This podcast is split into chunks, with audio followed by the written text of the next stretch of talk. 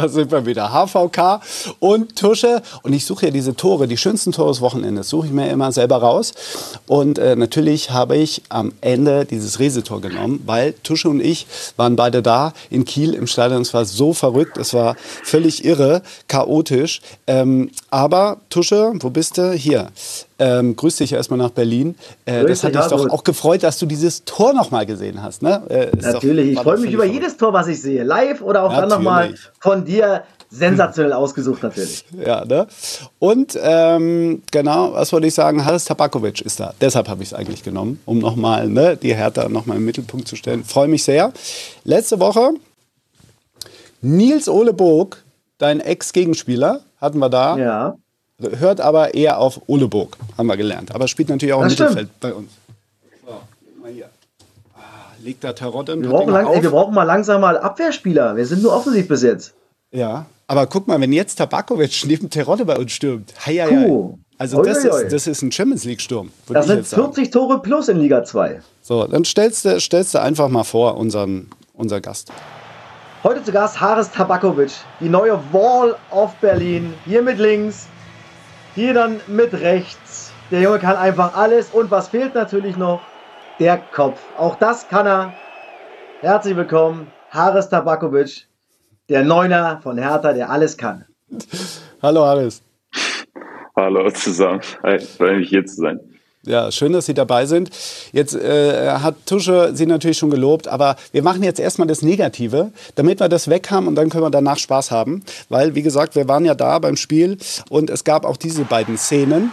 Ähm, die wollen wir uns nochmal angucken, weil Sie haben kein Tor geschossen in Kiel. Nach dieser Chance und dann äh, danach lag ja in der Schlussphase auch nochmal der Ball auf dem Elfmeterpunkt. Und auch den haben sie nicht getroffen. Und das kennen wir ja gar nicht von ihnen, weil sie ja sonst alle Tore und alle Chancen einfach immer gemacht haben. Da haben wir uns natürlich gefragt, was war da los, Harris? Boah, was war los? Ich habe mich selber gefragt. Also es gibt, ich habe jetzt nach dem Spiel mir die Gedanken gemacht, aber ich wollte jetzt nicht, nicht mich verkopfen oder so, weil es gibt halt so Tage, dass der Ball einfach nicht reingeht, weil ich fand so im Spiel war ich eigentlich sehr gut drin. Also ich habe eine gute Leistung gebracht, ich habe mich sehr gut gefühlt. Aber in dem Spiel, der Ball wollte einfach nicht rein. Das war auch bei der ersten Chance, beim Elfmeter und auch zu, zum Schluss, da hat es auch nicht reingegangen. Es gibt so Tage und am nächsten Samstag kommt schon die nächste Chance. Hannes, aber hast du überlegt, ob du den, den zweiten Elfmeter nimmst oder war klar, nee, komm, den gebe ich lieber ab, weil es heute vielleicht vor der Kiste nicht ganz so cool läuft für mich? Nee, ich habe es mir überlegt. Das haben noch einige Mitspieler mich so angeschaut. Aber ich muss sagen, in dem Moment habe ich einfach gedacht, okay, na, ich fühle mich nicht sicher. Und es ist wichtiger, dass die Mannschaft jetzt drei Punkte holt, wie dass ich jetzt da Ego, okay, ich muss jeden beweisen oder irgend so Gedanken. Sondern ich habe gesagt, okay, ich fühle mich nicht 100% sicher und ich gebe den ab, dass wir einfach diesen Sieg holen. Sehr geil. Vorher ja schon sieben Tore geschossen in der Liga. Also Wahnsinn, eine super Quote. Und wir haben auch deshalb natürlich Trainer Paul Dardai vor dem Spiel gefragt, was sagt er denn über Haris Tabakovic? Wie ist er so als Mensch und was zeichnet ihn aus? Ich glaube erstmal die Fleiß, ja, und ich glaube alles, was er erreicht hat, dass er in diesem Moment viele Menschen, der Fußballer oder der Fußball redet über ihn, das hat er mit seinem Fleiß äh, geschafft. Ja, er ist die Erste in die Kabine, hat sein Programm, zieht das durch. Training ist er fleißig, macht alles gut mit, auch taktisch, auch für jede Meter, wenn wir trainieren. Und, äh, und nach dem Training macht er auch noch Cooldown. Er lebt für den Fußball und äh, das ist schön. Ja, ich glaube, er hat viele Stationen gehabt, hat, weil die letzte hat angefangen richtig zu knipsen. Und er hat auch, ich glaube, die Glück ein bisschen mit uns, dass wir Rese haben, dass wir Winkler haben, dass wir äh, auch leider Paulko ist jetzt raus, aber jetzt werden wir auch jetzt äh, das gut äh, äh ersetzen. Wir spielen wir offensiver Fußball und dadurch, das ist gut für ihn. Ja, da war ganz viel drin in dieser Aussage. Äh, knapp eine Dreiviertelminute, ihr ganzes Leben quasi nacherzählt. Aber fangen wir mal an mit dem Fleiß. Das finde ich ganz spannend. Äh, waren Sie schon immer so fleißig als Fußballer oder hat es erst angefangen, äh, zum Beispiel nach Ihren Verletzungen? Sie hatten einmal Meniskus 2014, dann später nochmal einen Kreuzbandriss. Wie war das bei Ihnen? Ähm, fleißig war ich eigentlich immer, sage ich auch in jungen Jahren. Also als ich 18 war, ich war ein Vollprofi. Der Unterschied war, dass ich damals vielleicht zu ehrgeizig war, zu fleißig, dass ich keine Kontrolle hatte über mein eigenes Training. Dann kamen Verletzungen dazu und das war vielleicht der Unterschied. Und heute kann ich einfach sagen, okay, ich habe mein Programm, ähm, ich ziehe das voll durch und das brauche ich auch, dass ich mich dann am Wochenende zu 100 Prozent gut fühle und das ziehe ich durch. Und für mich geht's halt einfach darum, ich sag, es gibt viele talentiertere Spieler wie mich, aber für mich ist einfach ich lebe für diesen, für diesen Beruf und ich genieße es, jeden Tag auf dem Platz zu stehen und auch im Gym und da, da gebe ich 100 Prozent. Hast du sagst, äh, dein Programm, was ist denn dein Programm? Nimm mich mal mit, interessiert mich natürlich. Ja, mein Programm nennt, das ist für mich halt einfach auch das, was ich im Gym mache, was ich in der Kraftkammer mache, was ich vor dem Training mache. Es ist auch, es ist auch bestimmt, was ich am Dienstag mache, was ich am Mittwoch mache, was ich am Donnerstag mache, was ich am Freitag mache, etc auch nach dem Spiel dann. Und das sind halt so gewisse Sachen, wo, wo mir halt einfach auch physisch helfen, wo mich auch auf ein neues Level bringen können, wo ich auch, wo ich mich stabil finde, also fühle. Und das braucht's einfach. Ja, sieht auch vernünftig aus, ne? wenn man so auf Instagram mal guckt beim Harris ja. Urlaub ist. Äh, da, das lösche ich das Foto danach. Nein, wieso? Ist doch überragend. Hallo? Aber ich muss, man sieht jetzt unten an den Punkten, ne? Also ich muss schon ein bisschen weitergehen da in der, in der Bildergalerie, ne? Also hat er nicht, hat er nicht vorne auf die erste Seite gepackt. Also er ist schon auch ein, ein demütiger Typ. Sehr gut. Aber äh, Tusche, äh, in der Kabine, ja. da ist er ja oft, ne? Und du hast ja äh, immer gute Kontakte in die Kabine. Haares, ich habe mal in die Kabine reingehorcht und es gibt wohl einen Spieler, der dir bei jedem Tor wohl irgendwie Geld aus dem Portemonnaie ziehen möchte. Wer ist denn das und wie viel Geld hat er denn schon bekommen von dir für die Mannschaftskasse? Ja, ich sage es der Captain, ganz klar, der Toni. ähm, bisher, bisher hat er noch nicht viel gekriegt, aber also der Denkzettel, den er mir verpasst hat nach dem Hattrick, der ist sehr, sehr hart, muss ich ehrlich sagen. Was, was war denn der Denkzettel? Nein, ist wurscht, das vielleicht unter uns, also die, die, die Kasse soll richtig gefüllt werden, von daher schauen wir mal. Nein, aber da Hannes, das können jetzt... Das ist ein Ossi, der will immer an die Kohle ran, da musst du aufpassen. aber ja, Hannes, das können Sie jetzt nicht... auch nicht, ob es Spaß meint oder ernst, aber ich glaube, das nehme ich jetzt, ja, 50-50, sagen wir mal. Ja, aber das können Sie jetzt nicht bringen, dass Sie hier bei uns in der Sendung sowas anteasern und dann nicht rausrücken mit der Sprache. Also das müssen wir jetzt schon erzählen. Nee, nee, nee das sind Sachen aus der Kabine, das sind Zahlen, die aus der Kabine, das, das bringe ich nicht an die Öffentlichkeit. Ja, okay. Das aber es geht um verstehen. Geld irgendwie. Also es geht um Geld. Für einen Dreierpack muss man richtig löhnen, oder wie? Im Fußball geht es ja immer um Geld. In Bezug auf Strafen, in Bezug auf Spätkommen, in Bezug auf, keine Ahnung, und es ist ja klar, oder erstes Tor oder Captain-Binde und das bedeutet, dass ich eigentlich auch zahlen müsste für das. Und ich glaube, Harris hat ein bisschen mehr bezahlt, weil er den Ball mitgenommen hat. Und so ein Ball ist teuer. Deswegen wahrscheinlich. Also die Rechnung habe ich noch nicht für, gekriegt für den Ball. Mal schauen, wann die kommt. Die kommt noch. ja, ja, also der, der Toni Leisner hat ja dann auch nach diesem Dreierpack im Interview bei uns gesagt, so im Training trifft er nie, ne? Da hat er vernünftige Gegenspieler. Das war auch mit dem Augenzwinkern eher gemeint, ne? Oder, oder war es ernst gemeint, Harris? Treffen Sie im Training nie? Nee, ja, ich treffe ich ihm. Also ja, immer. Also ich treffe sicher im Training auch, vor allem er ist eigentlich gar nicht mein Gegenspieler, weil es ist so gefühlt, wir sind fast immer im gleichen Team. Wir haben noch letztes Mal diskutiert nach dem Braunschweig-Spiel, dass wir fast in jedem Trainingsspiel gemeinsam sind. Und dann ist es nicht so, dass wir unbedingt die großen 1 gegen 1 Duelle haben mit ihm. Aber weil wir gerade beim Thema Ball waren, ähm, das ist ja nicht das erste Mal, dass Ihnen ein Dreierpack gelingt. Äh, ich habe noch mal einen hier und zwar ähm, Wiener Derby in Österreich. Sie bei der Austria in Violett gegen äh, Grün-Weiß, gegen Rapid. Auch da ein Dreierpack gemacht.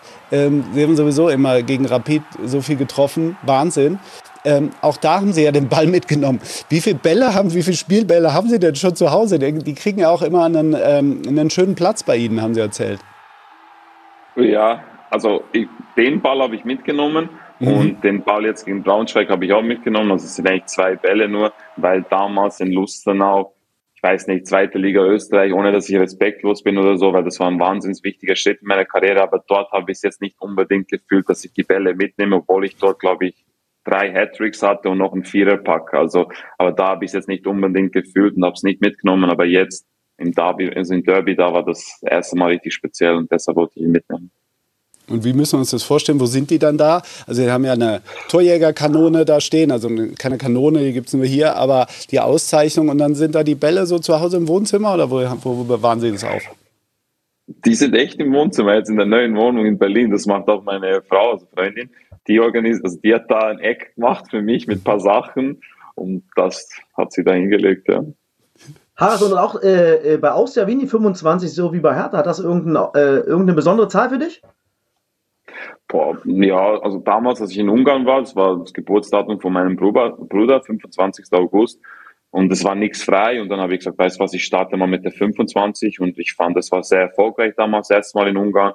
Und dann habe ich einfach gesagt, okay, Lustenau, dann in Wien und jetzt hier in Berlin, das, ich fahre das fort und ich fühle mich sehr wohl mit der Nummer und hoffe, dass ich bis ans Ende meiner Karriere mit der Nummer bleibe. Läuft, läuft auf jeden Fall unter der Nummer. Es gibt auch ein schönes, äh, noch eine schöne Szene nach diesem Derby. Ähm, da sind sie nämlich gefeiert worden von den Fans. Äh,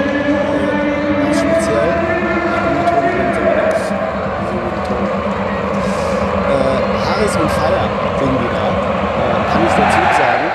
Ähm, das ist natürlich auch was ganz Besonderes, ne? vor so einer Fankurve so gefeiert zu werden. Auch was mit Ich glaube, das ist erste Mal in meinem Leben vor so einer großen Kulisse.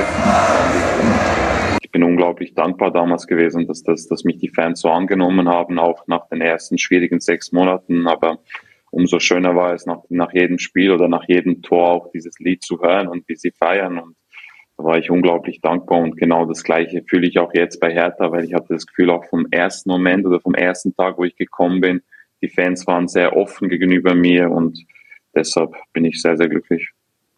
Jetzt muss ich für die äh, ähm, Kollegen aus Österreich noch was fragen, weil jetzt ist wieder wieder Derby, ne? Am Sonntag. Ähm, ohne Sie ist so ein bisschen Torflaute bei der Austria. Was denken Sie? Äh, welche Gefühle haben Sie, wenn Sie daran denken? Und was denken Sie? Äh, wie geht's aus und was ist drin für die Austria? Ja, Gefühle. Ich hatte über, überwiegend positive Gefühle, weil ich habe kein Derby verloren damals. Für die Austria, ich weiß, sie stecken ein bisschen in eine, ja, in eine Ergebniskrise, finde ich. Aber dennoch, ich finde, das ist auch eine Riesenchance jetzt, dass man auch irgendwo aus dem Loch rauskommt ein wenig, dass man auch dieses Spiel mehr als Chance anstatt Furcht sieht und dass man einfach da rausgeht mit Selbstvertrauen und dass man das Spiel gewinnt und das kann auch irgendwo der Antrieb sein dann für die nächsten Spiele. Jetzt kommen wir zu Namen, die Sie bekommen haben. Sie haben in Österreich von Fans und Mannschaft, wurden Sie Jesus genannt. Ähm, sind Sie gläubig oder woran, woran lag das? Warum hatten Sie den Spitznamen? Also ja, gläubig bin ich definitiv. Ich bin Moslem. Ähm, der Spitzname, der, ist, der hat angefangen von einem Mitspieler damals nach dem Hattrick und nach den vielen Toren in Wien und dann hat er hat diesen Namen gebracht. Ähm, so, keine Ahnung. Und dann ist das auch in die Öffentlichkeit gekommen durch den Trainer damals. Und ja, dann war das so wie ein Laufer. Ja, aber ich kann dir jetzt nicht sagen genau, wieso das war. Das war halt einfach in dem Moment, wo ich so viele Tore gemacht habe. Dann haben sie halt gesagt, ja, Jesus. Und dann ist das an die Öffentlichkeit gekommen. Aber die Spieler, die Mitspieler, also die haben mich jetzt nicht unbedingt so genannt. Also ich bin schon noch der Haris. Also bitte, ich möchte nicht Jesus genannt werden oder so, weil das war mir auch irgendwo unangenehm. Deshalb, also wirklich bald lachhaft. Und Tusche, weißt du, wie er in Berlin genannt wird? Du bist ja in Berlin, musst du ja wissen von den Fans in Berlin. Fluppe habe ich gehört. Fluppe. Und warum er so? Ja, Fluppe. Fluppe und ich, ja. In Berlin für eine Zigarette, ein anderer Begriff. Und Sie sind ja Schweizer, Harris, ne? Und Sie wussten gar nicht, was es ist, Fluppe zuerst, ne? Nee, ich hatte keine Ahnung zu Beginn. Woher soll ich das wissen? Also dann hat mir das jemand erklärt. Und ja, in Bezug auf meinen Nachnamen. Am Anfang habe ich gedacht, okay, aber dann haben sie mir auch ein wenig erklärt, okay, wenn man von den von den Berliner Fans einen Spitznamen kriegt, ist das wirklich positiv auch und hat, hat eine große Bedeutung. Und dann habe ich gesagt, okay, passt. Und ja, jetzt nennen sie mich so. Ja. So, aber genau, Tabakovic, das fällt einem natürlich auf. Da haben die Leute dann auch einen Gag draus gemacht, ne? Äh, haben eine Zigarettenmarke erfunden, tödlich für die gegnerische Abwehr. Also so ist schon nett, ne? wenn so kreativ sind die Fans, oder? Ja, ich habe einige von diesen Gags gekriegt, muss ich ehrlich sagen, auf Instagram. Aber ja, ich finde es lustig. Ich finde es lustig auf jeden Fall. Aber Sie rauchen natürlich nicht, ist ja klar. Sind ja Sportler durch und durch. Nee, Also Na. nichts bringen. Aber danach vielleicht ein Tabakgeschäft aufmachen oder so. Nach der, nach der Das könnte gut laufen. Mit dem Namen würde ich auch sagen. Wo wollte ich hin? Ich wollte dahin nochmal. Ähm, Sie haben, Sie haben das äh, vorhin erzählt, dass Sie sich am Anfang Ihrer Karriere so sehr unter Druck gesetzt haben und treffen wollten. Ein großes Stürmertalent in der Schweiz, auch schon in jungen Jahren, U-Nationalmannschaften gespielt etc., äh, bei Young Boys Bern gespielt. Ähm, Sie arbeiten mit einem Mentalcoach zusammen. Ähm, wie sehr bringt der Sie weiter, beziehungsweise hat der diese Erkenntnis Ihnen auch hervorgebracht, dass Sie sich nicht so unter Druck setzen sollten? Oder was macht er mit Ihnen? Ja, mh, hm, was soll ich sagen, es hat angefangen, glaube ich, vor drei Jahren, äh, habe ich ihn kennengelernt und dann waren das am Anfang ganz normale Gespräche. Haben wir viel über Bewusstsein geredet, auch bewusster durchs Leben gehen, bewusster in gewissen Situationen handeln. Und das hat dann auch irgendwo auch etwas bei mir bewegt, auch in Bezug auf mein privates Leben. Ich sehe auch ein, ein paar Sachen ein wenig anders. Ähm, ich habe eine andere Routine. Und natürlich ist das auch ja, mit dem Alter wird man auch ein bisschen ja, erfahrener, auch ein wenig äh, mit den Situationen kann man besser umgehen. Und das sind halt einfach so Sachen, wo ich jetzt für mein Leben ja haben möchte und wo, wo ich jetzt auch bewusster durchs Leben gehen kann in, bestimmten Situationen. Ras, wie oft sprichst du mit ihm? Sprichst du vor dem Spiel immer mit ihm? Hast du jetzt zum Beispiel auch Sonntag mit ihm gesprochen, nach dem verschossenen Elfmeter? Nee, also ich habe nicht mit ihm gesprochen am Sonntag, weil ich eben trotzdem finde, dass solche Situationen, das gibt. Wenn man keine Verantwortung übernimmt, dann wird man nie in solche Situationen kommen. Also das macht mich jetzt nicht kaputt. Es gab, es mhm. gibt einfach immer wieder Situationen, wo ich das Gefühl habe, okay, jetzt möchte ich ob das vielleicht einmal monatlich ist, vielleicht ist das einmal pro zwei Monate. Vielleicht auch, wenn er das Spiel schaut und das Gefühl hat, okay, irgendwas passt ihm nicht an mir, an meinem an meiner Gestik, wie ich, wie ich auf dem Platz bin, wie ich auf dem Platz stehe, dann ruft er mich an und dann besprechen wir das, weil ich das trotzdem sehr, sehr gerne habe, wenn jemand von außen auch irgendwo eine objektive Analyse über mich macht, ohne dass er jetzt emotional dahinter ist. Sehr gut, stark. Ja, Ganz, ganz spannend, finde ich. Ähm, aber weil Sie sagen, es war vor drei Jahren, also ist ja schon auffällig, weil seitdem läuft es ja auch wirklich bei Ihnen. Ne? Sie haben letztes Jahr bei Austria Wien gespielt, viel getroffen. Davor Lustenau zum Aufstieg äh, geschossen. Also irgendwie finde ich, da ist schon Zusammenhang. Sehen Sie den auch? Ja, definitiv. Es hat, es hat, ähm, es spielt sicher eine große Rolle in meinem Leben, das, wie auch viele andere Faktoren. Ich habe das Vertrauen in meinen Körper gekriegt nach den Verletzungen. Ich habe gespielt. Ich habe mich unglaublich wohl gefühlt. Ähm, ich habe meine Freundin kennengelernt. Ähm, die gibt natürlich auch Stabilität und ähm, es waren einige Faktoren, die in meinem Leben ja, zusammen jetzt stimmen und, und deshalb fühle ich mich sehr wohl und kann Vollgas geben. Und Sie haben auch noch nebenbei Sportmanagement studiert, abgeschlossen. Äh, war das ein guter Deal von der Hertha, Sie für 500.000 zu holen? Weil einen Tag später hätten Sie ja eine Million gekostet. Ne? Das war ja eine Klausel drin. Ja, das sollen eigentlich andere beurteilen, aber jetzt ich als Objektiver, wenn ich jetzt nicht bei Hertha wäre, jetzt an der Stelle würde ich sagen, das wäre ein guter Deal, weil ein Stürmer, ein Stürmer, der eigentlich trifft, ähm, normalerweise muss man ja, mehr zahlen, aber ja, so sind halt Verträge, da gibt es Klauseln, das zählt. Ja, Tusche, guter Deal. Also, ne? also 500.000 ist für in der heutigen Zeit äh, für so einen Stürmertyp wie Harse ist nichts. Das muss man ganz klar sagen. Und ich sage auch, dass Harris 100% 20 plus Tore macht in dieser Saison, weil ich ihn auch bei Kickbase habe. Also Harris, abliefern, mein Freund, sonst kriegen wir Ärger. Ja. Ähm, aber nochmal, 500k für den Typen, für den Mensch und äh, für den Knipser Haras Tabakovic heute, heutzutage gar nichts für die Hertha. Sehr gut. Müssen Sie los, Harris, oder was wird da eben noch abgeklärt? Ich, oder? ich, muss, ich muss los. In vier Minuten haben wir wieder Analyse, sonst habe ich wieder eine Strafe. Oh, dann, dann, schlägt Toni Leisner wieder zu. Okay. Ja, die, gucken, die, gucken, schon und die machen schon so hier. Dann, dann vielen Dank. Dann genau noch bitte eine Einschätzung fürs Topspiel äh, Hertha gegen St. Pauli. Was denken Sie? Wie viele Tore von Ihnen und wie geht's aus? Boah, schauen wir mal. Einschätzung, es wird ein sehr schwieriges Spiel, ein Topspiel, finde ich. Wir wollen gewinnen, wir spielen im Olympiastadion und das müssen wir auch zeigen. Ja, frage ich gleich Tusche nochmal. Vielen Dank. Jetzt schnell los, bevor es Ärger wird. Vielen Dank für den Besuch. Danke, Alles, Harris danke. Tabakovic. Bis Samstag. Ciao, viel Glück. Ciao, ciao, ciao, ciao, ciao. So, jetzt muss er los. Ja, da gibt es da gibt's so, richtig Ärger ist, natürlich. Ne? Das, ist, das ist richtig teuer. Klar, der ja. Trainer weiß Bescheid, aber ja, der sollte natürlich trotzdem pünktlich da sein. Ja, genau. Gut, vielleicht auch nicht. Ne? Ich meine, man spricht auch nicht jeden Interviewtermin mit dem Trainer so. Also die, da ist die Ja, aber das, das, wird er, Ja. das wird er schon wissen. wird er schon wissen. Ja. Was kostet sowas? Und wenn, ich kann Komm, das was- nicht, und wenn ich kann das nicht so angucken. Ja, also Harris erzählt keinen Scheiß, der war bei uns. ja, Ja? genau. Stimmt. Oder, oder, oder wir müssen die, die, die, na, die Strafe übernehmen, Herr Hartmut. ist Das kann auch kein sein. Problem für dich, Tusche. Hallo. Also, du hast. Wir habe ich gesagt. Ich habe nicht ich gesagt. Wir, mein Freund. Gut, also jetzt sag du mal was zum Topspiel. Komm, äh, du bist ja, Ja. da, Hertha gegen St. Pauli. Was denkst Genau. du? Und vor allem, du hast ja beide live gesehen. Du warst ja im Topspiel Ja. St. Pauli gegen Schalke, plus wir waren in Kiel, wo du die Hertha gesehen hast. Genau, also ich glaube, dass Harris es auch schon äh, sehr, sehr gut eingeschätzt hat, dass es ein sehr, sehr, sehr schwieriges und kompliziertes Spiel wird für Hertha BSC. St. Pauli, boah, Samstagabend gegen Schalke 04.